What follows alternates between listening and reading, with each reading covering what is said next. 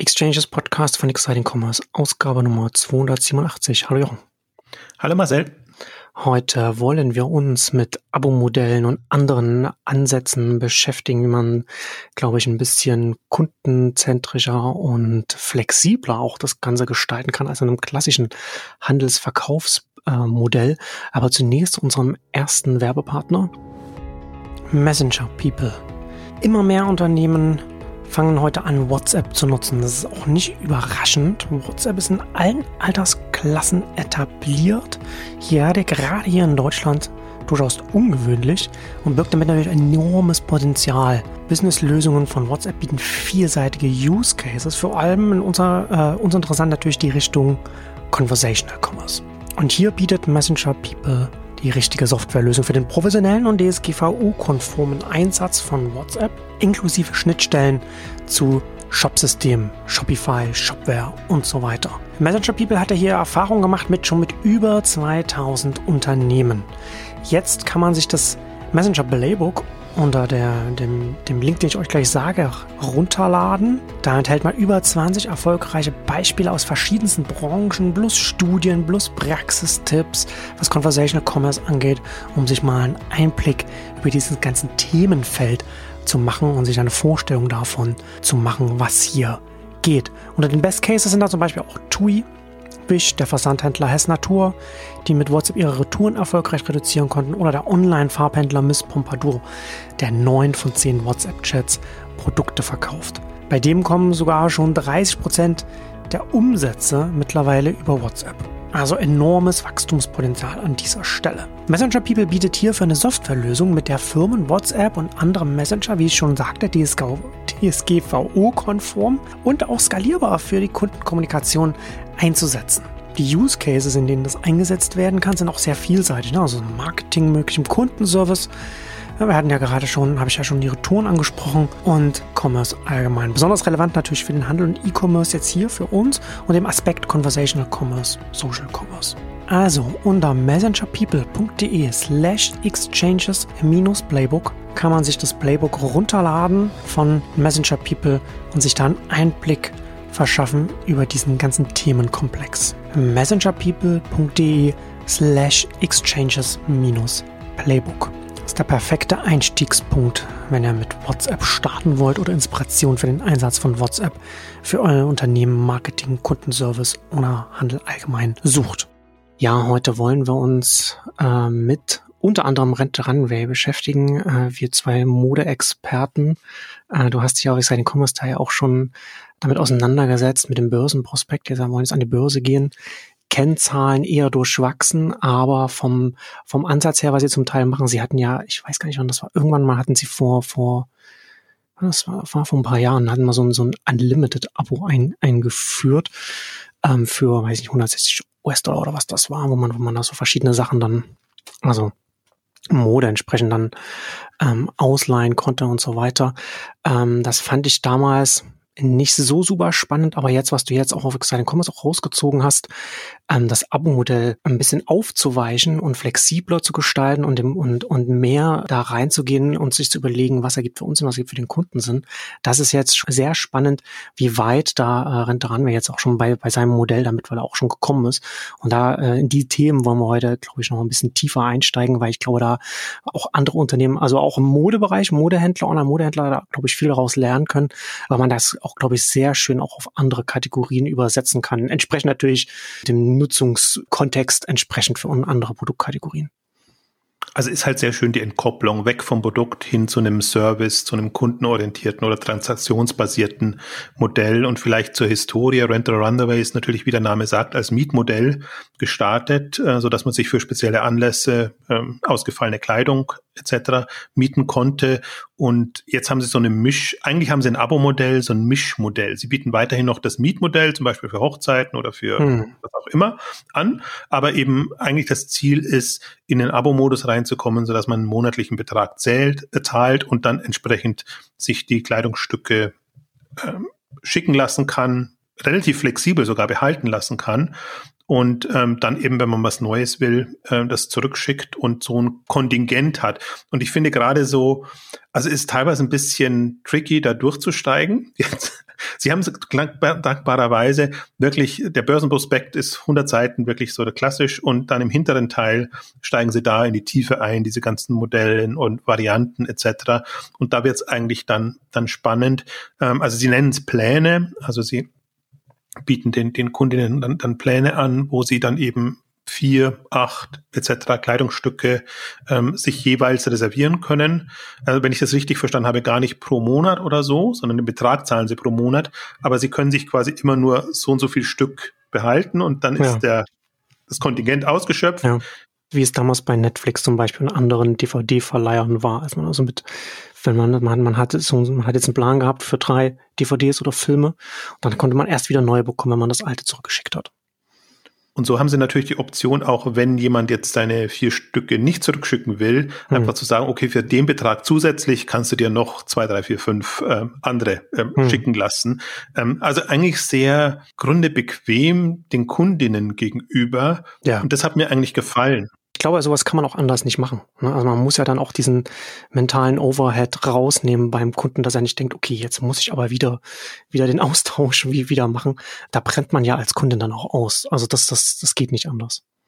Also du hast im Prinzip alle Möglichkeiten, wenn irgendwelche, ich nenne es jetzt mal Notfälle sind oder du halt irgendwas brauchst oder willst, das dann auch zu bekommen, ohne da jetzt irgendwie groß andere Pläne oder sonst irgendwas abschließen zu müssen.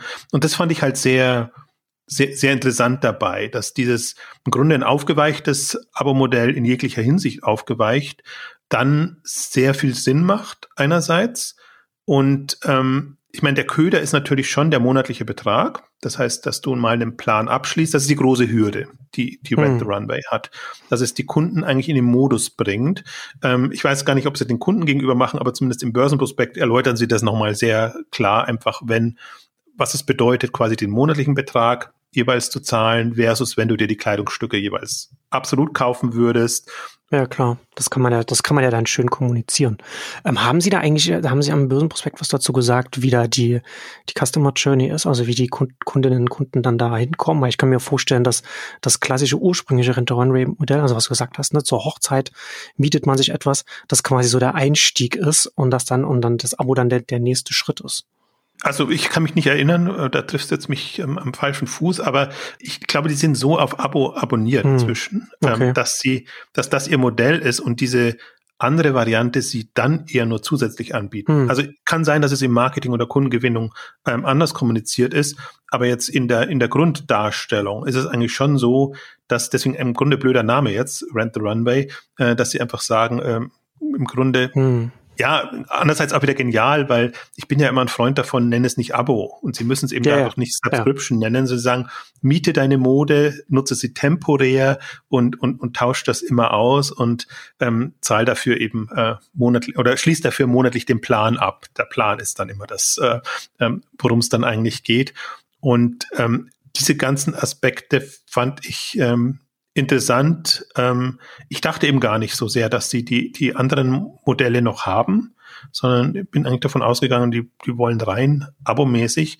Aber man versteht eben dann, wenn man, wenn man sich das mal genauer ansieht, wie relevant einfach das Mietmodell ist für bestimmte Angelegenheiten, also hm. große Events ja. äh, und Geschichten. Und eine andere Option haben sie ja auch noch, dass du das Ding natürlich auch behalten kannst. Also entweder, weil es dir so gut gefällt und du das dann zu einem Sonderpreis in Anführungszeichen äh, bekommst, oder die, die am Ende des Lebenszyklus sind, dass sie das dann natürlich sagen, okay, dann, dann kann das jetzt die letzte äh, behalten. Ich weiß nicht, wie genau sie das kommunizieren. Klingt natürlich auch ein bisschen blöd, wenn du sagst, du bist jetzt. Diesen Fetzen musst du uns nicht zurückschicken. ja, genau. Und, und, und der Punkt ist ja, Sie, Sie sagen ja auch, 20 Mal muss es hin und her gehen. Dann, dann, dann rechnet sich das auch produktseitig ähm, für, für Rental Runway und haben da auch ein sehr schönes Beispiel dann auch drin, wo sie auch, also können wir alles noch ein bisschen vertiefen, ja. aber jetzt zum Anfang mal so ein bisschen äh, als, als Teaser, wo sie einfach auch sagen, wie entwickeln sie so Marken und Produkte weiter, dass sie einfach sagen, okay, bestimmtes Produkt, Kleid, haben sie 20 Mal am Anfang äh, geordert, oder auf Kommission genommen, etc. Ähm, und dann hat es die Runde gemacht und inzwischen sind sie bei mehreren tausend Stück von dem Kleid, von, von dem Modell, weil sie einfach gesehen haben, dass das funktioniert und die, die Leute wollen das. Und ähm, das fand ich auch nochmal einen interessanten Aspekt, Aspekt, wie sie quasi ihr, ihr Sortiment damit entwickeln und vorankommen, zum Teil auch enger dann eben mit den Designern, mit den Marken zusammenarbeiten, ja. so dass sie eben genau das bekommen, was die Leute auch, auch wollen in dem Bereich.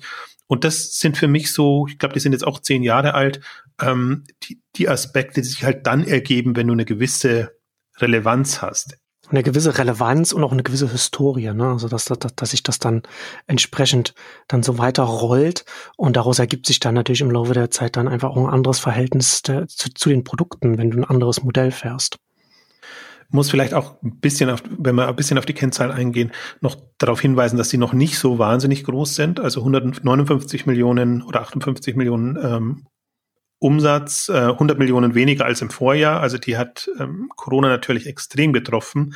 Aber sie gehen jetzt so mehrere, mehrere hundert Millionen Umsatz von den Kunden. Auch da ist, das ist extrem eingeschränkt äh, gebrochen natürlich, äh, die die Abos dann tatsächlich weitergeführt haben, ähm, gehen sie jetzt wieder Richtung 200.000 Kundinnen. Also was jetzt auch nicht die, die Masse ist. Nur das sieht man so ein bisschen.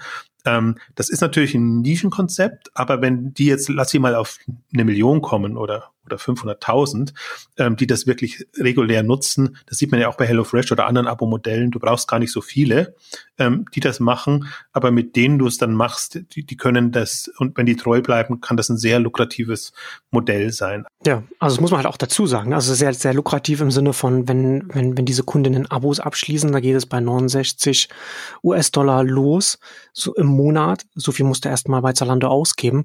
Und zusätzlich hast du natürlich in dem Modell nochmal ganz andere Gewinnmargen. Das ist ja nicht so etwas wie wenn Absolut. du ein Kleidungsstück, das auf Amazon, äh, auf Zalando verkauft wird. Also der Punkt ist einfach immer, dass die, die Versandkosten natürlich extrem reinhauen hm. bei, bei dem ja. Modell, weil es eben dauernd hin und her geht. Das ist einer der großen Kostenblocks Blöcke und das, sie haben eine schöne Kalkulation auch drin, da kann man sich das mal angucken, hatte ich auch im, im Blog entsprechend geschrieben. Aber gut, dass du sagst pro Monat, weil man muss es halt aufs Jahr hochrechnen. Genau. Dann kann man sich ja mal überlegen, was ist der Warenkorb eines typischen äh, Online-Modeversenders mit vier, fünf Bestellungen pro Jahr. Mehr sind es ja noch nicht im Schnitt. Und was sind quasi die Einnahmen eines äh, derartigen Modells, was ja monatlich die, seine 69 und, oder auch mehr äh, Dollar ähm, bezahlt.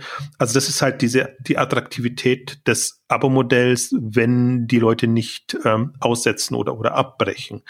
Ähm, aber das ist halt das Schöne an dem Rental Runway Modell ist, dass sie trotzdem als Modeplayer sich gerieren können und, und, und das kommunizieren können. Dass man wirklich sagen kann, okay, du hast immer aktuelle, schicke Sachen, die du dir vielleicht sonst nicht leisten würdest oder nur in Ausnahmefällen leistest, weil du eh weißt, du ziehst es nur ein, zwei, dreimal an und, und dann hängt's im, im Schrank.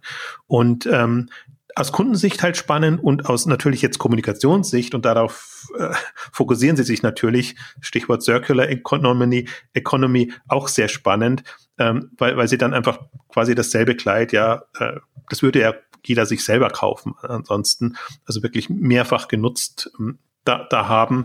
Und ähm, das ist ohnehin was, das hat mich ja auch schon fasziniert bei ThreadUp und, und anderen sozusagen, die, die Prozesse, die sie dann im Lager haben müssen. Das ist natürlich komplett anders, das stellen sie auch dar, ähm, als, als bei regulären Händlern, also die das selber ins Lager nehmen. Ähm, da entstehen ganz faszinierende Modelle und Logiken, finde ich, die natürlich im Grunde aus einer Retourenlogik getrieben sind. Also alles, im Grunde kommt es zurück und ob es jetzt einmal neu reinkommt oder 19 Mal quasi von, von den Kundinnen, es muss halt gereinigt werden, es muss kontrolliert werden, es muss entsprechend alles wieder so aufbereitet werden, dass es dann einfach wieder, wieder verkaufbar auch ist. Und vor dem Hintergrund sehe ich es auch so ein bisschen. Einerseits das Geschäftsmodell, andererseits auch, was kann so ein Unternehmen für Impulse für das ganze Secondhand-Thema, Circular Economy etc. bringen, ähm, weil ich, das ist, ähm, also ich meine, es ist jetzt PR-Strategie, aber das ist schon auch spannend, sich das mal zu überlegen, was, was, was man daraus ableiten kann. Und einen anderen Teaser noch, ich, ich sehe das durchaus als Option auch für bestehende klassische Händler, das bestimmten Kundinnen anzubieten und einfach zu sagen, okay, wir haben auch höherpreisige Ware. Ware. Zum Beispiel Zalando gelingt es ja eigentlich nicht, also äh, aus unterschiedlichen Gründen nicht jetzt in den, in den Premium-Luxusbereich mhm. reinzubekommen, reinzukommen. Zum Teil, weil sie die Ware nicht bekommen, aber sicherlich zum Teil auch, weil die Klientel einfach nicht so das Geld hat, wie jetzt eine MyTheresa-Kundin oder eine, eine, eine andere Kundin in dem höherpreisigen Bereich. Dann kann man ja überlegen, okay, bietet man da nicht diese anderen Modelle an. Im, im Übrigen kleiner kleine Randbemerkung noch, die Rent the Runaway, Rent the Runaway Chefin ist im Aufsichtsrat auch von, von Zalando, was ich sehr interessant fand, dass sie das ähm, gemacht haben und im Grunde können sie sich da gegenseitig befruchten in, in dem Bereich. Ähm, also das finde ich auch noch einen interessanten Aspekt. Ja, auch schon seit jetzt zwei Jahren da im Aufsichtsrat. Wir haben, glaube ich, auch schon öfter hier mal über Abo-Modelle an verschiedenen Stellen gesprochen, haben, glaube ich, auch schon mal eine, eine Ausgabe nur zu, so, zu diesen Themen gemacht. Du hast ja auch schon früh auch darüber gesprochen, dass man, dass man, äh, also wir, wir sagen jetzt auch Abo-Modell, aber dass man als Händler äh, nicht von, von Abo spricht. Und du hast ja hier auch schon gesagt, also reden von Plänen, dass man das nicht in diese mit Abo kommen soll, weil das natürlich auch immer äh, eine, eine gewisse Assoziation dann bei den Endkunden hat, dass man sich, dass man dann so ein Commitment eingeht über längere Zeit und dass man, und will man das überhaupt und so weiter. Und das ist ja letzten Endes hier wird ja auch immer gleich damit geworben, dass man, so wie bei auch HelloFresh und bei allen anderen, ob das jetzt Netflix, HelloFresh und so weiter ist, Runway ist es genauso, dass man jede Zeit pausieren kann, dass man jeden Monat es abbrechen kann. Es sind keine Mobilfunkverträge, wo man dann zwei Jahre dann die Fesseln dran bekommt, sondern ganz konkret, dass, dass man dann sehr flexibel als Endkunde damit umgehen kann. Und ich sehe diese Modelle auch letzten Endes als eine, als zum einen eine, eine Weiterentwicklung und, und eine, eine auch eine, eine Änderung des klassischen Handelsmodells, weil das klassische Handelsmodell ist ja letzten Endes schon vielleicht im Einkauf äh, sehr, sehr clever, äh, äh, aber im Verkauf beim Endkunden dann relativ ähm, klassisch schlicht. Ja, also du verkaufst das Produkt, du hast dann vielleicht im Nachgang noch, noch Support oder so etwas, aber du hast den, du hast, du hast den, den einen Punkt, an dem du es verkaufst und dann ist es letzten Endes vorbei. Während du bei dem Abo-Modell dann quasi die ganze, die ganze Smartness, die, die du als Händler vielleicht im Einkauf hast, dann auch in den Verkauf mit, äh, dann mit reinkommt. Ja, also es wird, also, es wird, du hast eine viel größere, ich finde, dass man in deinem Beitrag von Surrend Runway jetzt hier schön sehen kannst, mal kann man schön sehen, dass da sehr viel mehr äh, möglich ist, einfach auf der, auf der Endkundenseite unterschiedliche Dinge zu machen und das anzupassen an das, was die, was die Endkunden äh, vielleicht wollen, was, was ihnen näher gelegen ist. Und man da, in, man kommt in einen ganz anderen Modus rein. Und ähm, ich glaube, dass das schon etwas ist, was wir, was wir äh, auch in den nächsten Jahren jetzt einfach immer, immer stärker auch sehen werden, weil es an vielen Stellen einfach etwas ist, was die Endkundinnen besser abholen kann, als zu sagen, du hier ist dieses Produkt, kaufe es und dann ist es in deiner Wohnung und fertig. Ich bin, mein, mein Job hier ist done. Ja, also der, der Punkt ist, um es nochmal kurz zu rekapitulieren, so ein bisschen anders. Ähm, der Service-Aspekt steht im Vordergrund und in die Kategorie würde ich es eigentlich auch nehmen. Das ist nicht klassischer Handel, einkaufen, verkaufen, sondern mhm der Service ist. Aber es konkurriert dann mit dem klassischen Handel. Es konkurriert absolut, aber sehr indirekt eben ja. mit anderen Geschäftsmodellen, mit anderen Kalkulationsgrößen. Und das macht spannend und deswegen kann es lukrativer sein. Also momentan ist es das nicht wirklich. Also wenn man die Zahl, also wirklich Grauen. Also da bitte nicht, nicht so sehr darauf achten gerade. Aber wenn man das mal weiterdenkt und sich in einem, in einem, in einem wie soll ich sagen, gesättelten Stu Zustand überlegt, ähm, super spannend. Ähm, also die, diese, dieser Service-Aspekt, das andere Kundenbeziehung, ähm, dass es wirklich nicht darum geht, ich habe ein Sortiment, kauf und dann ist alles vorbei, was, was du gerade gesagt hast. Also es ist wirklich eine dauerhafte Kundenbeziehung und, interessanterweise nennen sie auch Zahlen oder versuchen so eine Einordnung zu geben und vergleichen sie dann eben genau auch mit allen anderen Abo-Möglichkeiten, Netflix etc. und sagen dann eben da 80 Kundenkontakte pro Jahr haben sie. Weil es natürlich nicht um, es geht ja um jedes Produkt, das hin und zurück geschickt wird. Ähm, das heißt, ähm, immer in diesem Prozess haben sie mit der Kundin in irgendeiner Form zu tun und, und das hat kaum ein oder kein anderer ähm, Händler schon gleich gar nicht. Also selbst ein HelloFresh hat das nicht, ähm, weil, weil es einfach nochmal, es ist halt kein, ich verbrauche die, die Produkte nicht.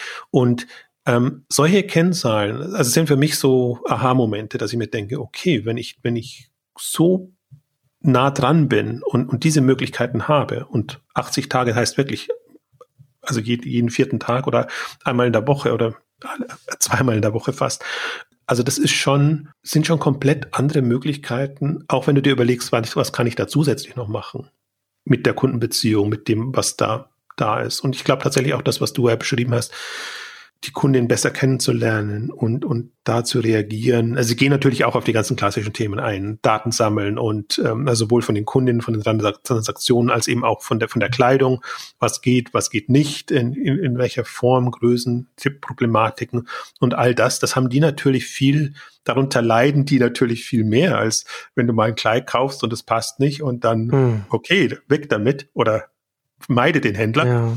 Und, und die können, das Feedback einsammeln damit arbeiten. Also vor dem Hintergrund fand ich das ein sehr, sehr faszinierend. Also nicht leicht, mhm ja, aber fasziniert ja. die Möglichkeiten. Ich würde sogar, man kann auch noch einen anderen Aspekt noch äh, raufschauen. Also äh, aus, aus der Kundensicht äh, halte ich das schon als, als den wichtigsten Aspekt, was du gesagt hast, Kundenbindung und so weiter. Aber ähm, wenn man einfach vom Produkt aus schaut, ich finde, das haben sie natürlich jetzt auch so einen, so einen, so einen ihren Mega-Hit rausgezogen in dem, in dem einen Slide, den du da drin hast. Aber die Zahlen, die muss man sich schon auch mal vor Augen führen, ne, was sie da sagen. Dieses, da haben sie 30 Units, mit denen sie da bei diesem Launch hatten. Und das, das hat sie jetzt bis heute, haben sie 70.000 davon dann insgesamt verschlissen, sozusagen, in ihrem, in ihrem Rentenprozess. Schön gesagt, ja. Aber, ähm, aber entscheidend zum Beispiel, ne, also, also als eine Zahl und, und die haben, weil, so, weil, das, weil dieses Kleid so ein großer Hit ist, haben sie 4.473 Reviews auf dieses Kleid. Ja. Und jetzt, jetzt, weiß, jetzt kenne ich keine Zahlen von Zalando, aber ich glaube nicht, dass es, dass es da zum Beispiel von, von Modena viele, viele äh, Kleidungsstücke gibt, die, die äh, auch nur ansatzweise in eine ähnliche Größenordnung kommen. Ne? Und das hat natürlich dann verschiedene Auswirkungen. Also zum einen lernst du als Händler sehr viel mehr über das, über dieses konkrete Kleidungsstück. Du lernst, äh, was auch den Kundinnen und Kunden dann auch entsprechend passt, wie nah, wie nah sie dann auch vom, vom Geschmack her dran liegen. Und du kannst auch von dem Produkt her, also ich schreibe ja auch äh, Create Megahits, äh, das, was sie damit dann schaffen. Ne? Das, über, das, das meine ich auch vorhin mit der Historie, ne? was man dann halt dann so über die Zeit, so die zeitlosen Produkte, die man dann da wo man da viel näher dann dran ist und wo sich das dann einfach so hochschaukeln kann da ist natürlich dann auch interessant, inwiefern man dann da in, an, an so einem Modell dann auch so in Eigenmarken oder Eigenproduktionen dann auch reingehen kann, weil man eben über das Modell sehr viel mehr Daten, äh, sehr viel mehr lernt über, über die Produkte, als über den reinen Verkauf, wo man eben dann nur sehr viel weniger äh, Berührungspunkte über die Historie hinweg hat. Und hier hat man da, dadurch, dass das halt sehr viel öfter dann hin und zurück, hin und zurück, hin und zurück geht, da summiert sich dann einfach auch nochmal etwas anderes an. Und zusätzlich natürlich dann auch äh, über die Historie weg. Das ist ja auch nochmal spannend, dass natürlich dann so etwas auch bei den, bei den Kunden, bei den Endkunden dann auch nochmal einen ganz anderen Effekt hat, wenn man etwas sieht, okay, dieses Kleid wurde schon von 4000 Kundinnen vor mir geliebt. Da kann ich nicht so viel falsch machen, wenn ich weiß, dass es mir passt. Geliebt ist auch ein schöne Wort ähm, dafür. Ja, ja, ich glaube halt, dass es also sortimentseitig einfach unheimlich viele Möglichkeiten bietet und wir haben ja immer wieder das Thema, was passiert im Onlinehandel, wenn die Vielbesteller das beherrschen. Und ja. es gibt ja gar noch nicht so viele Vielbesteller. Ne? Also das sind ja, wenn Sie halt einmal im Monat bestellen oder meinetwegen auch einmal in der Woche, wie das bei Amazon oder anderen ist, dann ist das ist schon viel. Aber man hat trotzdem kein Gefühl, was, was, was sind wirklich die Bedürfnisse da? Jetzt jenseits von einem Impuls, ich sehe ein schönes Produkt, will das haben und, und kaufe es, sondern hier geht es ja eigentlich wirklich darum, ein anderes Verständnis der Kundinnen zu bekommen und das irgendwie abzudecken. Und da finde ich halt, ist der, der Onlinehandel noch sehr in den Kinderschuhen, weil er halt gar nicht, gar kein Bild auch hat von der Kundin, wo kauft die sonst noch, wie ist generell ihr, ihr Verhalten im Modebereich, was könnte ich ihr bieten, was, was sie da nicht findet. Also jetzt mal ein bisschen abstrahiert von Rent a, Runway weggedacht, aber das ein bisschen allgemeiner und auch für bestimmte Themen aufgezogen. Also es gibt so viele Möglichkeiten, wenn man da wirklich ein Verständnis von den, von den Bedürfnissen hat, nicht nur im Modebereich, auch in, in, vielen anderen Kategorien. Das, das fehlt mir sehr. Also wir sehen das jetzt ja hauptsächlich im, im, ähm, in den Lieferthemen. Also das, was, mhm. dass man eben andere Last-Mile-Modelle, Lieferorte etc. angibt, um es da bequemer zu machen. Man kommt noch gar nicht jetzt vom, vom Produkt her und vom, vom Sortiment, vom Angebot oder eben von den, von den Einkaufsmodellen. Und auch deswegen ist es für mich so ein ähm, wegweisendes Modell, weil man hier halt diese ganzen Themen schon mal angedacht Schrägstrich abgedeckt sieht, wobei abgedeckt sind sie noch nicht ganz. Also ich, ich bin großer Freund ja immer, betone das immer wieder von Potenzialdenken. Und wenn ich sowas sehe, dann gucke ich mir nicht an, wo stehen sie jetzt und was machen sie jetzt, sondern was kann ich daraus lernen, was sind die Potenziale für The Runway selber und für andere äh, Händler und Anbieter. Und deswegen hat mich das so überraschenderweise auch total fasziniert. Ähm, und auch deshalb fasziniert, weil, wie gesagt, es gibt diese Seiten eben dann hinten, wo es detailliert beschrieben ist. Normalerweise muss man immer auf die Investorenpräsentation erwarten, warten, wo es dann so ein bisschen besser äh, dargestellt ist, dass man einfach auch eine, eine, Idee bekommt. Und das hat mich jetzt auch wirklich auch eine Zeit lang nicht, nicht losgelassen. Deswegen hätte ich jetzt nicht unbedingt gedacht, dass wir dann Exchanges dazu machen, weil das schon ein sehr Nischenthema ist. Aber das war eines der Beispiele, wo ich wirklich am meisten rausziehen konnte also direktes und indirektes Lernen. Das ist so faszinierend. Ähm, also vom Abo-Modell angefangen bis hin zu, zu, zu Sortimenten und, und allem, was damit zusammenhängt. Also ich weiß gar nicht, also ich möchte gar nicht, wollte oder nicht so intensiv jetzt darauf eingehen, aber diese, du hast jetzt Eigenmarken genannt oder diese intensive Arbeit mit den Designern und, und den Entwicklern, da haben sie eine Fülle an Beispielen eben auch drinnen, wie sie sagen, also wie sie, wie sie diese Zusammenarbeit ähm, festigen. Erstmal initiieren, festigen. Und wie man dann einfach sieht, ähm, wie sich das Sortiment jetzt für die Marke oder für den Designer auch entwickeln kann. Und das Interessante ist ja auch noch, Sie haben ja am Anfang immer selber eingekauft. Inzwischen haben Sie das Vertrauen so, dass Sie viel auf Kommission nehmen können, was es nochmal lukrativer macht. Und allein dadurch ist man ja schon in, in einem anderen Modus jetzt mit, mit den Designern, Marken, Herstellern. Und auch, auch den Aspekt finde ich halt super interessant. Also positionieren sie ja auch ein bisschen, was für die anderen das Werbegeschäft ist, ist für die quasi die Launchmöglichkeit neuer, neuer Produkte, Test und, und, und solche Dinge auch machen für, für Modelabels. Also total faszinierend. Hm. Ich hoffe so, dass die diese schwierige Phase durchstehen.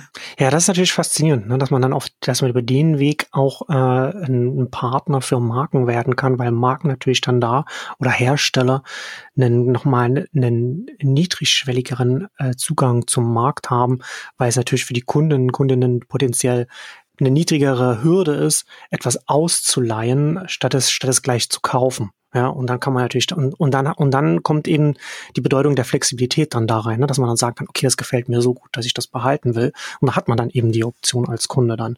Und das ist natürlich dann auch relativ spannend für ein, für ein, für ein Go-to-Market bei Herstellern oder Marken. Oder du kannst es ja auch andersrum denken. Wo habe ich als Hersteller die Möglichkeit, meine Produkte zu testen und einfach zu sagen, also muss ich selber organisieren, dass ich den Kundinnen das mal drei Tage schicke, etc. und mich dann um alles kümmern muss, oder habe ich einen Service-Provider, der das genau. anbietet? Ja. und, und, und macht. Ne? Also das ist ja, das ist ja auch, finde ich, Mode ist größtenteils schon Hop- oder Top-Geschäft. Äh, also du wirfst halt was in den Markt und hoffst dann, dass es klappt. Also die Fast Fashion haben das natürlich professionalisiert, weil sie dann schnell reagieren können. Aber generell so Modekollektion und äh, im Prinzip äh, ungetestet, in Anführungszeichen, jetzt mal abgesehen von bestimmten Präsentationen und dass die, dass die ähm, Einkäufer das schon mal vorgefiltert haben, ob das gehen könnte.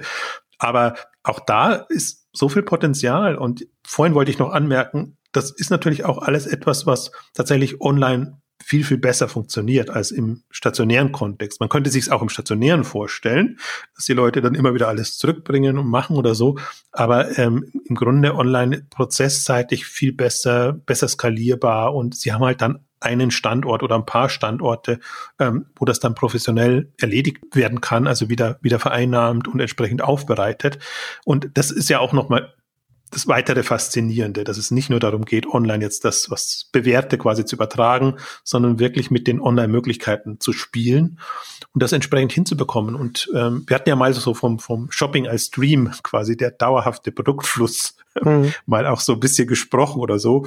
Und, und das, das geht tatsächlich schon in, in die Richtung. Aber wir hatten es im Amazon-Kontext eher, eher besprochen, dass man halt täglich quasi eine Bestellung hat, die, die reinkommt oder irgendein Produkt, das angeliefert wird. Ähm, hier ist es dann eher nochmal an, also ein bisschen anders gedacht, aber geht eben auch in, in, in diese Richtung und das ermöglicht halt nochmal sehr, sehr viel. Und ich glaube schon, die Herausforderung ist, dieses Bewusstsein bei den Kunden zu wecken, dass es die Option gibt, dass ich da andere neue Möglichkeiten habe, weil man natürlich ganz klassisch getrimmt ist und sagt, jetzt gehe ich einkaufen und dann gucke ich mir das an und in der Boutique und gucke aber mehr, als ich kaufe, weil ich es mir nicht leisten kann. Ähm, also ich glaube, das ist schon auch noch eine, eine, eine Thematik, dass das ähm, entsprechend ähm, ja, publik gemacht wird und ähm, ja da sind Sie sicherlich am Anfang. Das ist erstmal auch viel Pionierarbeit für, für Unternehmen, die jetzt in, in die Richtung gehen, weil man es natürlich erstmal geht zum Verhalten auch bei den Endkundinnen dann zu ändern oder beziehungsweise auch zu zeigen, welche Vorteile so ein anderer Modus auch haben kann. Und das ist natürlich schon so eine, so eine, so eine grundlegende Gewohnheit, da zu ändern. Das ist schon auch schon eine Hausnummer. Das, das muss man auch einfach dazu sagen. Aber wer, wer das schafft, oder das, beziehungsweise ist das, glaube ich, auch alles auch eine Timing-Frage für die Branche, dass wir da jetzt an einen Punkt kommen, an den es auch ganz viele äh, in dieser Richtung gibt. Ne? So haben wir im, im Essensbereich mit HelloFresh und so weiter haben wir, haben wir das ja auch. Und das überträgt sich ja dann auch von Kategorie zu Kategorie, wenn ich weiß, okay, ich mache das. Ich habe jetzt hier meine Netflix äh, oder, oder mein, mein Disney Plus, ich habe da mein HelloFresh. Da bin ich dann viel näher daran, dass äh, sowas ähnliches dann auch mal vielleicht bei Mode zu probieren. Ich meine, da gibt es noch andere so Themen wie, wie Abo-Müdigkeit oder so etwas, aber das, das sehe ich nicht so extrem, wie es wie es da zum Teil auch so öffentlich dann darüber gesprochen wird.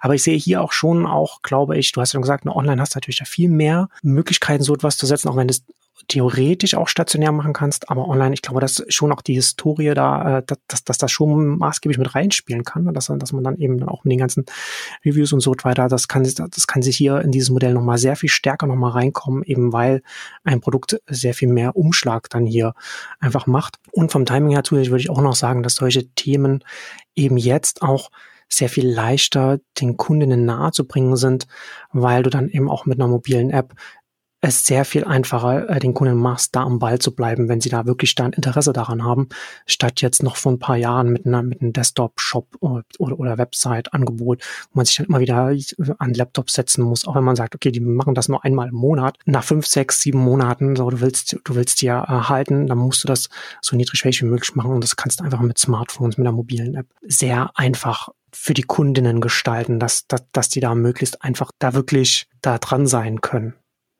Ja, sie müssen es halt nur als Service verstehen. Und ich genau. glaube, das ist die Kommunikationsleistung, dass man das hinbekommt. Und ich glaube, das kommt jetzt aber langsam, dass man äh, Dinge nicht unbedingt besitzen muss, sondern dass man sagt, okay, temporär ähm, ist es auch in Ordnung.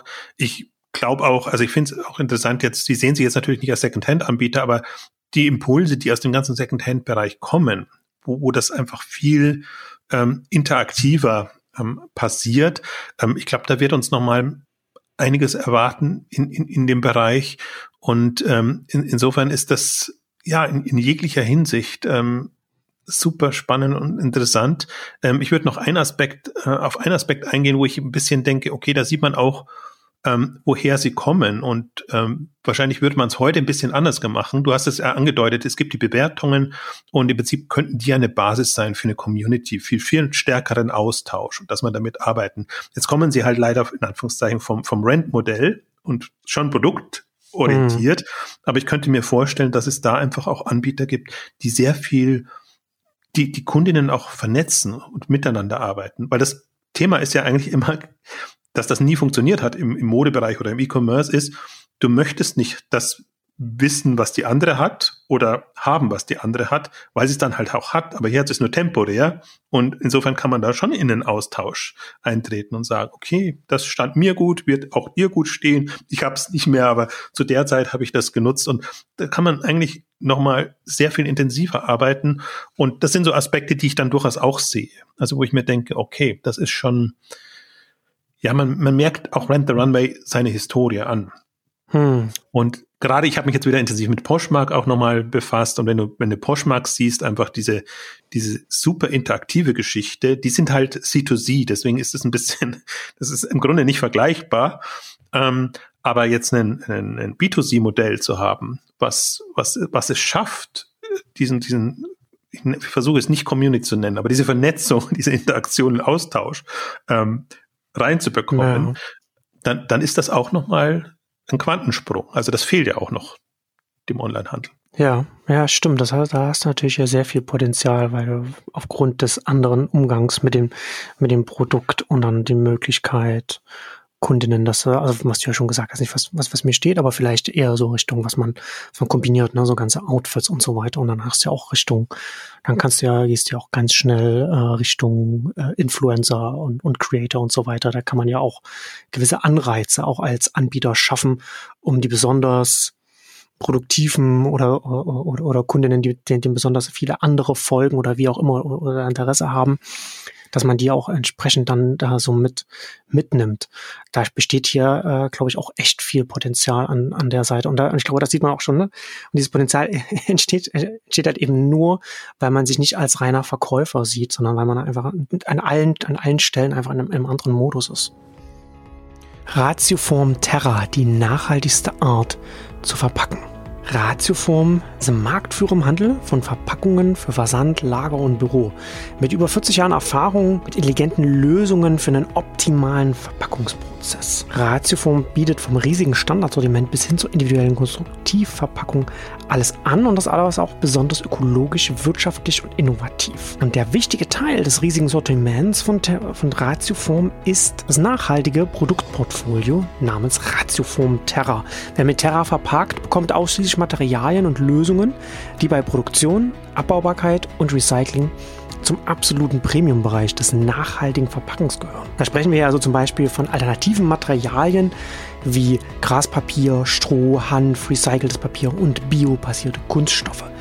Das komplette Sortiment ist CO2-neutral gestellt, inklusive der Entsorgung. Für alle Bereiche des Versands bietet Ratioform mit Terra die passende und nachhaltige Lösung, also Kartons, Füllmaterial, Backpant und so weiter und so fort. Für spezielle Anforderungen bietet Ratioform auch bei nachhaltigen Produkten individuelle Sonderlösungen an. Da steht ein Team von Experten bereit, um genau das richtige Produkt zu finden, das dem Anspruch der Händler genügt für höchste Qualität und Nachhaltigkeit. Also Ratioform Terra, die nachhaltigste Art zu verpacken. Mehr könnt ihr erfahren unter www.ratioform, ratioform zusammengeschrieben.de slash green www.ratioform.de slash green. Also was ich mir auch gerade denke jetzt so im Gespräch, zum Beispiel die Hersteller dieser Luxuslabels, die haben ja immer das Problem, also sie mögen ja den Second-Hand-Markt nicht, verständlicherweise. Hm. Aber ich finde halt, das ist so ein geniales Zwischending, dass du sagst, du nutzt es, aber es ist im Grunde, ist es Second-Hand, aber es ist nicht als Second-Hand beschrieben. Ne? Und, und wenn sich jemand da frühzeitig so positioniert, ist das ja ein, ein besseres, sympathisches Modell. Und selbst wenn die Hersteller so zu einem Modell übergehen, dann könnten sie zum Teil mehr machen mit dem naja, vielleicht auch nicht, also mit dem Produkt vom, vom, vom, von den Einnahmen her, als mit dem klassischen Modell. Aber auch, oder andersrum, sie könnten sich andere Zielgruppen erschließen, formulieren wir es mal eher ja, so. so. Weil ich, weil ich glaube, die, die, die sich das leisten können und wollen, für die ist es ja so trophäenmäßig dann auch, äh, die, diese Produkte zu haben.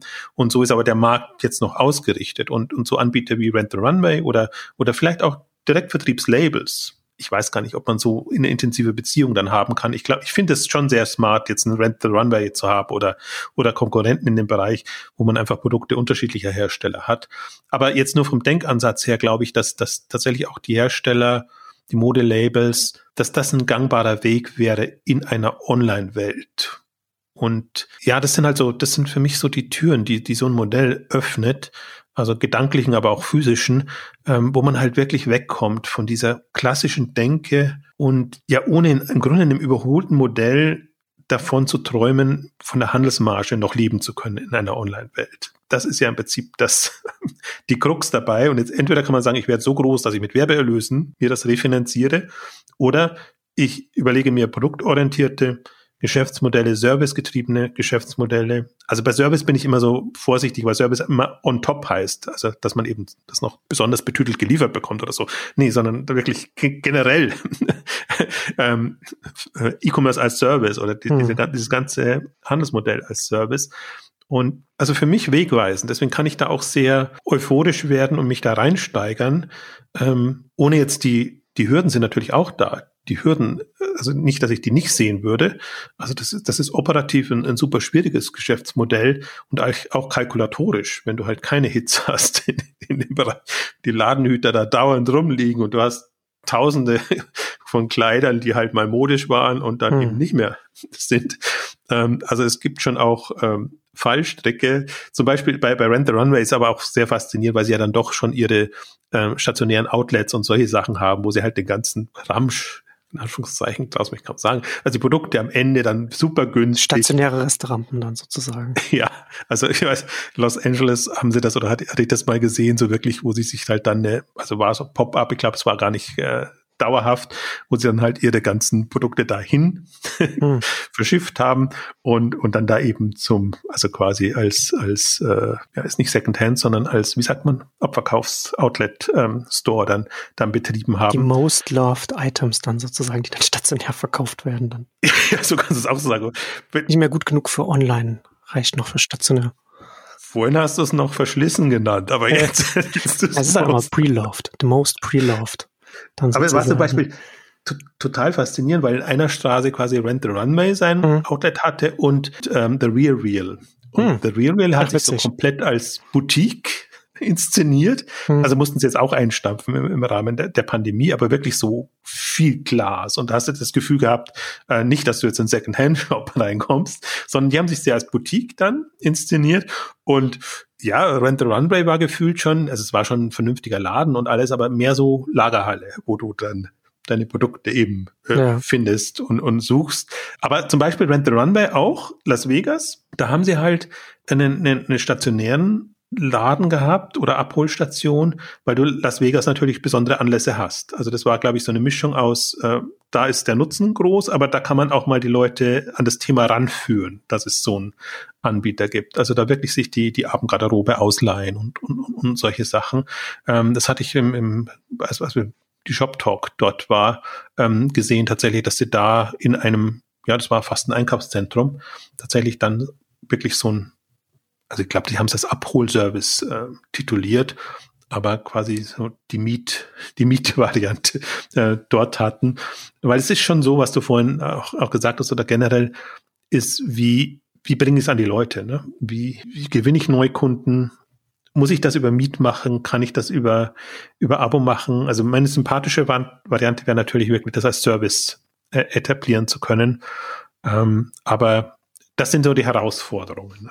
Ja, wie gesagt, ich glaube, das ist auch eine Timing-Frage. Ne? Also ich glaube, dass man in, in 10, 15 Jahren so, solche Modelle sehr viel anders äh, wird kommunizieren können, als das heute der Fall ist. Aber das ist immer noch am Verhalten bei den Endkunden, bei den Endkunden, wo du das, wo du einfach diese neuen Dinge, die heute möglich sind, die dann heute nachhaltig möglich sind, erst einmal das erst einmal etablieren musst, dass dass die, dass die Vorteile auch für die Endkunden dann erstmal im Hinterkopf dann ähm, landen. Du hattest äh, vorhin ja schon Zalando angesprochen. Äh, Zalando haben ja, hat ja jetzt einen Änderungs-, äh, äh Anpassungsdienst gelauncht, der vor wenigen vier Jahren mal als 20-Prozent-Projekt an, angefangen hat. Und da ist es, das ist auch ein schöner Einstieg genau in darüber, wo ich mit dir reden wollte. Du hast gesagt, dass du das auch bei Zalando vorstellen könntest für höherpreisige Produkte, mit die, die man jetzt bei der aktuellen Kundschaft noch nicht erreichen kann. Ich bin gar nicht so sicher, inwiefern äh, so, ein, so ein Unternehmen wie Zalando das überhaupt schaffen würde, so einen Modus, also so einen anderen Ansatz hin zu den Produkten, wo wir ja geredet haben, ne, du hast ja ein ganz, ganz anderes Verständnis, dann das überhaupt in sein bestehendes äh, Universum, seinen Kosmos überhaupt so reinzubringen. Ich meine auch zum Beispiel auch ähm, organisatorisch, ja, weil wenn du dann, weil es ja dann durchaus auch äh, Dinge gibt, die dann miteinander konkurrieren und auch du zum Teil auch äh, andere äh, Logistik äh, brauchst oder andere, ganz viel andere Prozesse aufbauen musst. Und ich finde das äh, einen schönen Datenpunkt auf jeden Fall, dass sie vier Jahre gebraucht haben, um diesen, oder, oder fast vier Jahre, es hat, glaube ich, im, Dezember damals, werden es jetzt vier Jahre, bis sie sowas relativ Schlichtes wie so ein, wie so ein Änderungsdienst, also so ein, so ein Zusatzservice dann oder Reparaturdienst dann einzuführen, was ja eigentlich auch schon naheliegend ist, so etwas zumindest parallel zu, zu den größeren Sachen einfach mit voranzutreiben. Und da äh, würde mich interessieren, wie du das siehst, weil ich glaube schon, dass das sehr schwer ist, auch für Unternehmen dann so diese, diese parallelen Dinge zu machen, die sehr unterschiedlich auf ihr jetzt in dem Falle dann äh, Sortiment zugreifen. Selbst wenn das, selbst wenn das zum Teil nicht die gleichen Sortimente sind. Naja, bei, bei Zalando gibt es ja gute Beispiele. Also sie können es ja, wenn sie wollen. Ähm, also Stichwort Zalando Lounge, ja. Stichwort Salon und und ähm, jetzt auch das Second-Hand-Geschäft. Äh, aber sie haben genau die Herausforderung, was du jetzt beschrieben hast. Wie bringe ich das zusammen? Brauche ich ein eigenes Label? schaffe ich es in mein Hauptangebot reinzubekommen. Der Trend geht ja Richtung Hauptangebot bei allem. Aber andererseits, wenn du dir anguckst, so Zalando Lounge ist jetzt wirklich ein substanzielles Geschäft. Das fällt jetzt unter den Off-Preis. Ähm, hat jetzt noch nicht so viel mit Kundenbindung zu tun, aber Salon finde ich, ist, ist, ist ein Beispiel, äh, wo man auch so einen äh, Miet- oder Abo-Service andocken kann. Hm. Und ich musste vorhin auch nochmal, in mein Salon geht in die Richtung, aber auch ähm, in Richtung Prime Wardrobe äh, denken, was, was Zalando ja auch immer noch pusht im Fashion-Bereich. Also sobald du da irgendwie hinkommst, bekommst du in dieses, diesen Modus ähm, Anprobierservice quasi ist es ja so gedacht. Und das geht ja schon in die Richtung. Anprobieren, ausprobieren. Und von Anprobieren bis temporär nutzen ist der Sprung nicht mehr so sehr groß. Also ich glaube schon, dass, dass bei vielen so die Saat da ist, um das zu machen. Und ich könnte mir bei Zalando könnte ich es mir im Salonmodell, Salonbereich vorstellen, dass man da sowas andockt, hm, erweitert. Ja, ja, okay. Hm. Ich könnte es mir sogar andersrum. Also ich sehe schon, das alles, was du jetzt beschrieben hast, sehe ich auch. In der Umsetzung super, super schwierig, aber in der, in der Kommunikation, wo bringe ich das rein? Also das könnte man schon. Also mieten statt kaufen oder temporär nutzen statt kaufen. Hm. Wenn man das als Zahloption oder Nutzungsoption anbietet. Ja, und ich glaube auch, wenn man sieht, äh, hätte ich fast gesagt, das Prime-Modell bei Zalando, also Zalando Plus, wo sie ja auch versuchen, mehr und mehr Services hinzubekommen, dass man da sagt, okay, du hast jetzt für den, für den Grundbetrag bekommst du das und das, was jetzt drin ist, was eh schwierig ist. Und für noch ein bisschen mehr hast du halt dann diese temporären Nutzungsmöglichkeiten dann auch. Also es, es gäbe im, im Modell schon hm. Undock-Möglichkeiten. Und ich finde gerade Zalando ist da sehr weit. Wenn ich mir jetzt ein, zum Vergleich dazu ein About You angucke oder ein Asos oder andere, die noch sehr produktzentriert orientiert sind, also den, den bisschen den Vorteil ist nicht ein großer, weil sie es nicht so konsequent umgesetzt haben, aber diesen, diesen serviceorientierten Denkansatz hat Zalando schon ein bisschen mehr und ich glaube, der ist spätestens durch Zalando Plus gekommen, wo sie sich ja immer Gedanken machen müssen, was bringen wir da jetzt rein? Ja, was kann man überhaupt noch on top machen, wenn wir sowieso schon kostenlos hin und zurück versenden? Ja, äh, ja stimmt, das ist natürlich dann, das ist natürlich dann, äh, was ergibt, das ergibt Sinn, das dann in Zalando Plus und im Club-Kontext vielleicht irgendwie auch so zu verbinden und, und das dann als Premium Dienst dann noch, noch mit zusätzlich zu machen, besonders für die modehungrigen Kundinnen. Aber zum, zum Beispiel, jetzt, wir haben ja unsere anderen Lieblingsbeispiele, sind ja immer Bräuninger und, und andere hm. die, die inzwischen schon sehr weit gekommen sind und die ja eher in einem höherpreisigen Bereich sind.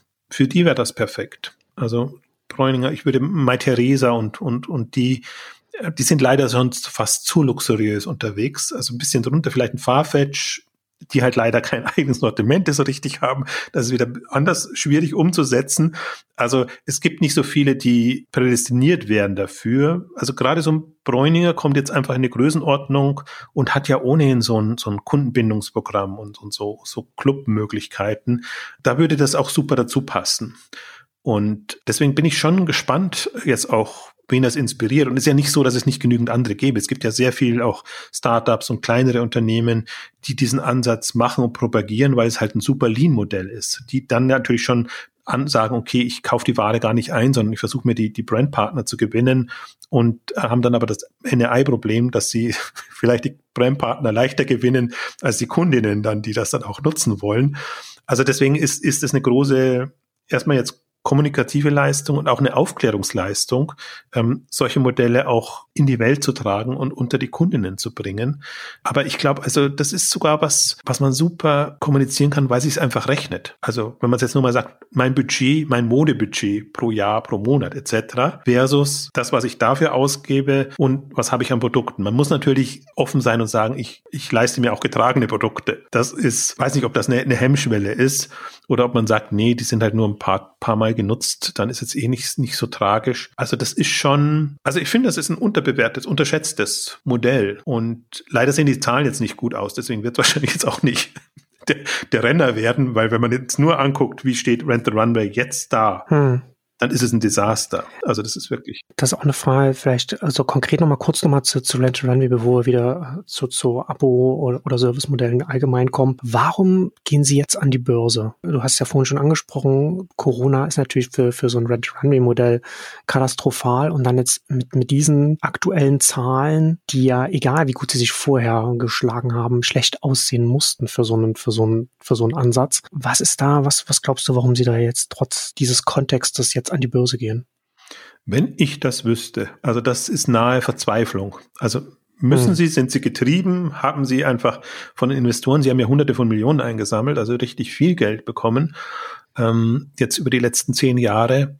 Also Timing ganz, ganz schlimm. Ja. Also eben nicht nur in dem, durch, also 100 Millionen an Umsatz oder an Einnahmen zu verlieren, und dann an die Börse gehen schon ein bisschen mit Lichtblick. Also man sieht jetzt schon, dass es vorangeht und sie vergleichen auch dann natürlich die, die aktuellen Halbjahreszahlen 21 eher mit 19.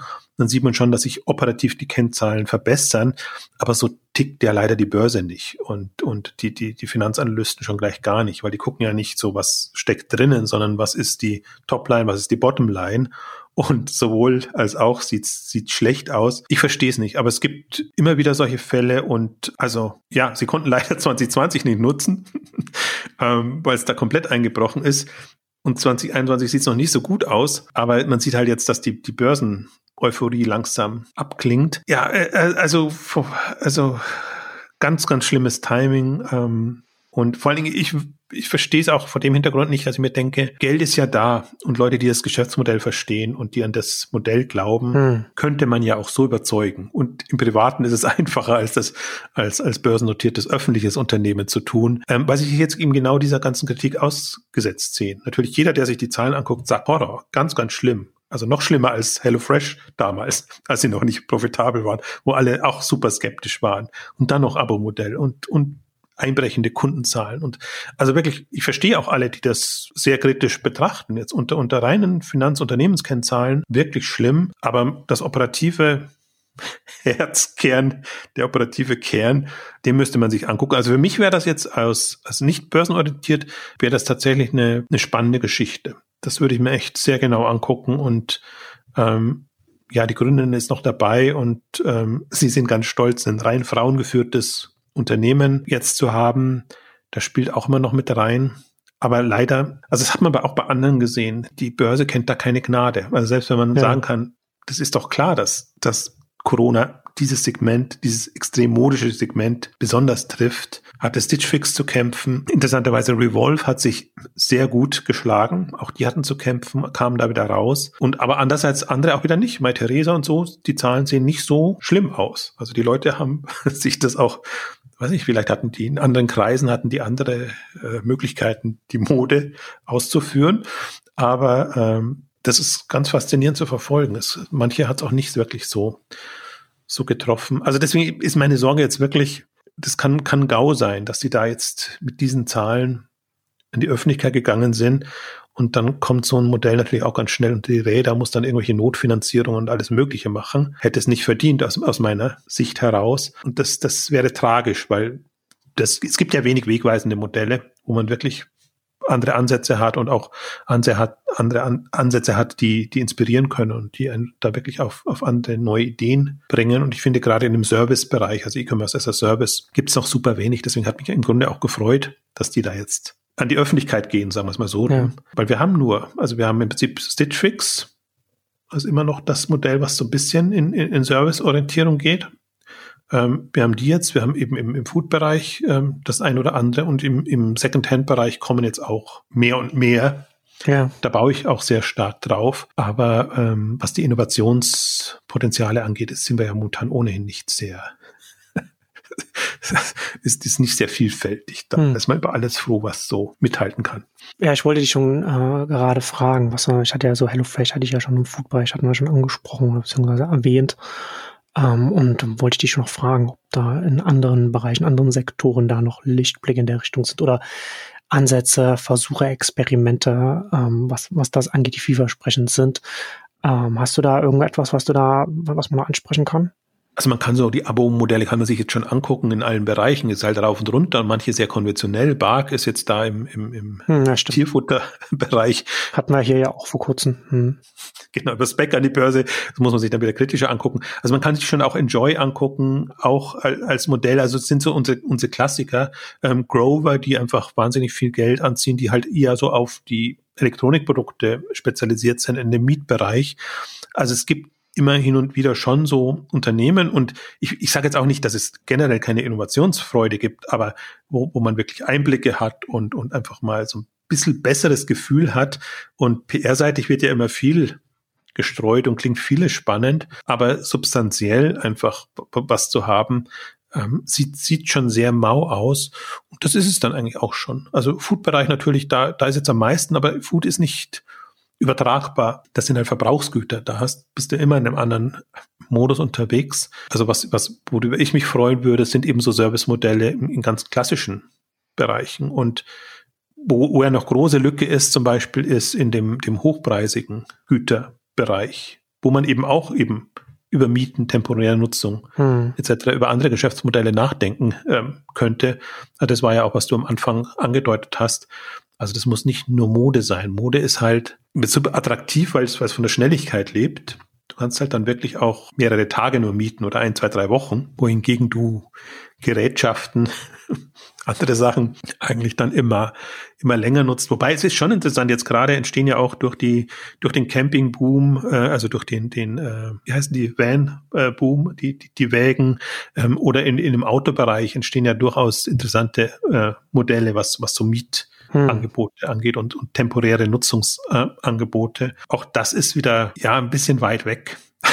also, also das schön wäre halt, wenn man jetzt so, wir bewegen uns jetzt so in der 100 bis 1000 Euro Region, sage ich jetzt mal, in der Preislage, dafür Modelle zu finden und ja. und ähm, ja, also das ist, aber äh, ich muss, muss nochmal betonen, Henne Ei ist tatsächlich, deswegen, ich guck's mir dann immer auch ja ein bisschen, bisschen mit mit Wehmut an, wenn ich dann sehe, okay, im Grunde ein theoretisch sehr schönes Geschäftsmodell, aber du weißt genau, ist es wie bei Apps und bei anderen Geschichten auch, wie kommen sie an die Kunden? Haben sie auch ein Marketingmodell, ein Modell, was die Kundenansprache etc. angeht? Ja.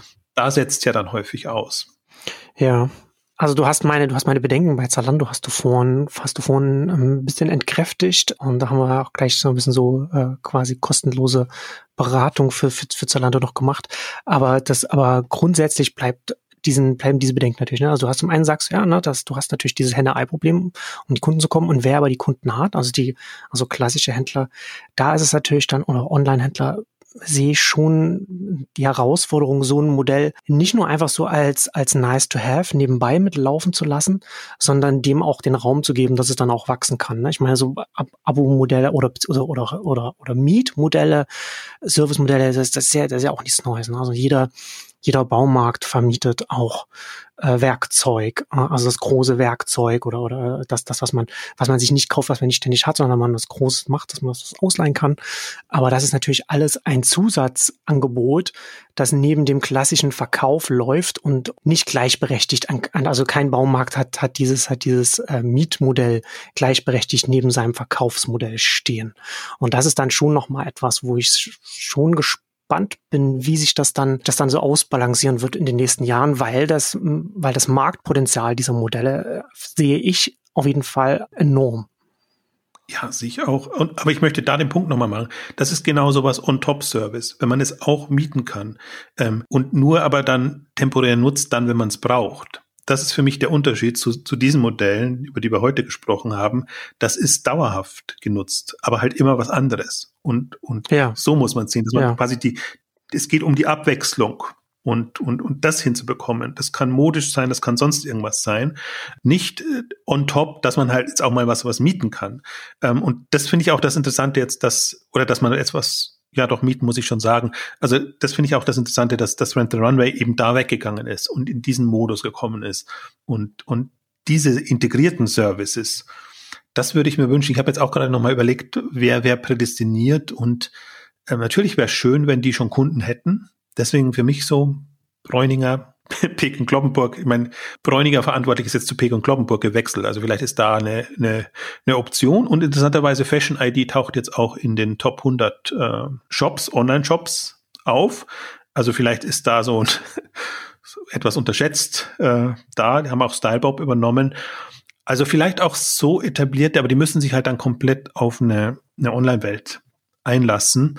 Also in dem Bereich äh, wie gesagt, Mai Theresa, Farfetch, äh, Jux Net-a-Porter am ehesten noch Interessanterweise, das ist nicht so ein, war bisher auch kein so Hype-Thema. Ich könnte mir sein, äh, könnte mir vorstellen, dass es relevanter wird, wenn jetzt alle in Richtung Nachhaltigkeit mhm, etc. Ja. gehen. Da machen sich viele nochmal sehr viel neue Gedanken. Und ähm, kommen aber noch nicht von der Nutzung, kommen eher von der Wiederverwertung von, von Produkten. Und ja, ich würde auch sagen, also wenn wir wahrscheinlich in fünf oder zehn, eher zehn Jahre bei den Themen, bei dem Thema, in zehn Jahren nochmal sprechen, ist meine Hoffnung schon, dass sich so der Sinneswandel fortgesetzt hat und ähm, dass man dann auch auf beiden Seiten offener ist. Händlerseitig, anbieterseitig und nutzerseitig, kundenseitig. Also ich schon, ich, ich habe, wie gesagt, ich war jetzt nicht so, Rent the Runway war für mich immer so, ja, halt auch da. Modell. Meine Begeisterung hielt sich da immer in Grenzen, weil ich mir auch gedacht habe, ja, schwieriges Modell und die krebsen halt schon sehr lange so ein bisschen rum. Aber ja, da ist bei mir zumindest der Funke jetzt äh, hm. übergesprungen und ähm, bin da sehr, sehr, sehr gespannt und also vor allen Dingen ist, glaube ich, was mich auch daran so begeistert ist, das ist ein rundes Modell. Die anderen Modelle, die man so sieht, sind entweder on top oder rein aus PR-Gründen. Also so nix, nix, wo man sagt, das ist jetzt revolutionär. Ja, genau, also es ist eine sinnvolle Weiterentwicklung des ursprünglichen Ansatzes gewesen über den kurzen Abstecher, Abstecher mit dem erstmal Basis Unlimited Abo und jetzt diese, diese sehr, diesen sehr flexiblen, äh, ausgefeilten Ansatz, das alles weiterentwickelt, auch sinnvoll weiterentwickelt. Ich finde das auch sehr, sehr spannend. Ich finde auch gut, dass das nochmal mit dem sich ändernden Verständnis der, der Ressourcennutzung bei, in, der Bevölkerung angesprochen hast, weil das, glaube ich, auch, auch nochmal maßgeblich in dieses Modell mit reinspielt. Also da machen sich ja auch alle, auch About You und so weiter, machen sich ja alle auch Gedanken dazu, weil sie sich auch machen müssen. Also zum einen natürlich dann auch aus, aus den Gründern heraus selbst wahrscheinlich, bei About You habe ich den Eindruck, aber auch aus opportunistischen Gründen, weil man sich eigentlich frühzeitig auch als Unternehmen Gedanken machen muss. Wie muss ich jetzt anfangen, mich zu positionieren, um einen, einen schleichenden, aber äh, fort, sich fortsetzenden Sinneswandel in, in der Bevölkerung auch dann mitgehen zu können und dann eben nachhaltig dann als Unternehmen dann weiter agieren zu können.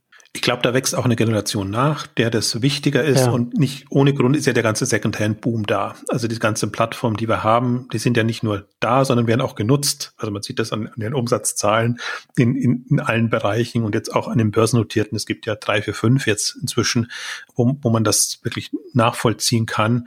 Aber das ist halt noch, ähm, wie soll ich sagen, sehr, sehr rudimentär, entweder C2C oder schon B2C, dass man dass man es auch einlagert, aber jetzt noch nicht ähm, smart gedacht. Und da ist, ist schon noch mal Potenzial da. Also insofern hoffe ich da so ein bisschen auf die, nicht hoffe ich, sondern ich glaube, das ist, ist abzusehen, dass, dass da jetzt Generationen kommen, die einfach sagen, okay, das ist, das ist verantwortungsvoller, sich auf andere Modelle und, und zum Teil ja auch kostengünstiger, sich auf andere Modelle einzulassen, also ich glaube, da, darauf müssen die spekulieren. Und das ist so ein bisschen auch die Thematik natürlich, wenn man sich eine Zielgruppe von Rent the Runway anguckt. Das ist halt dann schon, die reifere Frau will jetzt nicht gerade sagen, aber das sind jetzt nicht die ganz Jungen, ähm, für die das gemacht ist, ähm, sondern die ganzen, ganze Kleidung und alles ist schon eher ähm, auch auf höherwertig ähm, getrimmt.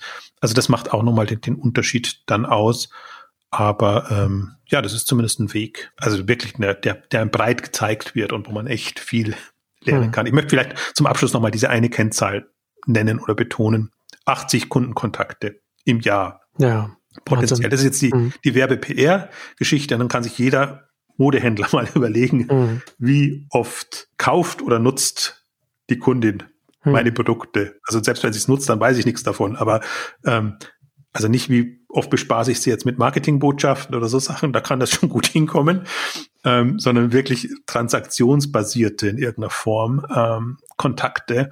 Und das ist für mich eine auch eine weitere der faszinierenden Kennzahlen tatsächlich gewesen. Ja, bei dem. Intensiver, intensiver Austausch auf jeden Fall. Das ist sehr spannend. Ganz kurz zum Abschluss noch, bevor ich es vergesse, weil eine, eine Frage habe ich noch an dich. Haben Sie etwas dazu gesagt, wenn du jetzt als, als Kundin, na, ach, du hast ja gerade die 80 genannt, na, das heißt natürlich auch, dass du dann entsprechend auch viel wieder zum Teil wieder verpackst und wieder an Rent Runway zurückschickst. Auf der Logistikseite haben Sie da etwas dazu gesagt, wiefern Sie da schauen, dass Sie das den Ihren, Ihren Endkundinnen dann auch einfacher machen, dieses, dieses ganze Zurücksenden?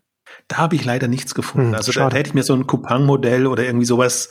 Ähm, das muss schon, ja, das, das, muss ja schon auch schmerzen für die Kunden dann über die Zeit. Einerseits ja, andererseits ist es halt so, das gehört dazu, aber das ist, ja, das ist ja die Frage, dass du dir dann als Unternehmen dann Gedanken machst, wie du dir das oder, oder schon Schritte gemacht hast, die du, über die du reden kannst, in denen du es den, den, den Kunden einfach den Aufwand ein bisschen minderst oder die Nachteile davon. Würde ich mir wünschen, ist mir nicht ins Auge gesprungen. Okay. Sie haben es nicht prominent gemacht und Sie haben es auch so nicht erwähnt. Also wüsste ich nicht, dass, dass Sie es erwähnt haben, aber da kann ich mir eben auch smartere Lösungen vorstellen. Also da, da glaube ich, das ist eben auch so ein, so ein Kreislaufmodell jetzt wirklich jetzt mhm. von Kunde zu, zu Anbieter quasi, wo ja auch eine Großbaustelle ist. Also das ist ja auch so ein Thema, was mich äh, extrem bewegt und äh, jetzt nicht nur also sei es verpackungslos, sei es andere Modelle, gerade Mode, hängend, wie auch immer. Da gibt's halt leider keine, noch keine entsprechenden Lieferservices etc. Also diese, diese Spezialisierung in dem Bereich. Aber gut, dass du es nochmal ansprichst, weil das ist wirklich auch so ein, das ist, das ist ein, das ist eine Problematik, die hat die Branche zunehmend. Die Branche an sich, aber jeder einzelne Händler auch. Und solche Händler haben es noch mehr. Im Grunde sind die prädestiniert, um da die Innovationstreiber zu sein. Ich denke aber nur, also sie haben den Fokus auf komplett andere Themen gelenkt und ich glaube auch, dass sie da noch mit den anderen genügend Sorgen haben, hm. dass das sicherlich etwas ist, was, was sie also, also auf, auf dem Radar haben, so sagen wir. Aber muss es, man kann sich glaube ich auch nochmal so vor Augen führen, sind halt auch nur bis jetzt 100 bis 200.000 Kundinnen. Ne? Also für die Einzelnen ja, ist es. Aber das ist ja der einzelnen Kundin egal, ne? Das macht ja, das ja, schmerzt ja trotzdem. Aus Händlersicht jetzt, aus Händlersicht jetzt, jetzt betrachtet. Also wenn die jetzt eine ja. Million hätten oder fünf Millionen, dann könnte man eine Branchenlösung quasi für diesen, diesen, diese Problematik. Ja, wobei natürlich auch die USA dann versucht, was auch nochmal ein denkbar schlechter, schlechter Markt ist. Ja, da würde ich mir, deswegen eigentlich wäre es schön, wenn so Asus, Zalando etc., so die in dieses Thema einsteigen würden. Auch net die, die sind leider jetzt nicht mehr so offen börsennotiert, deswegen weiß man da nicht so viel. Aber das müsste, ich glaube auch, das würde eher so aus dem, müsste aus dem europäischen Raum kommen. Vielleicht Asien, bestimmte Länder noch, aber äh, aus USA würde ich es mir auch nicht unbedingt erwarten. Hm. Ja, interessant. Aber guter Punkt, ja. Ja. Und damit kommen wir zum Ende unserer großen Service-Ausgabe. Vielen Dank fürs Zuhören und bis zum nächsten Mal. Tschüss. Tschüss.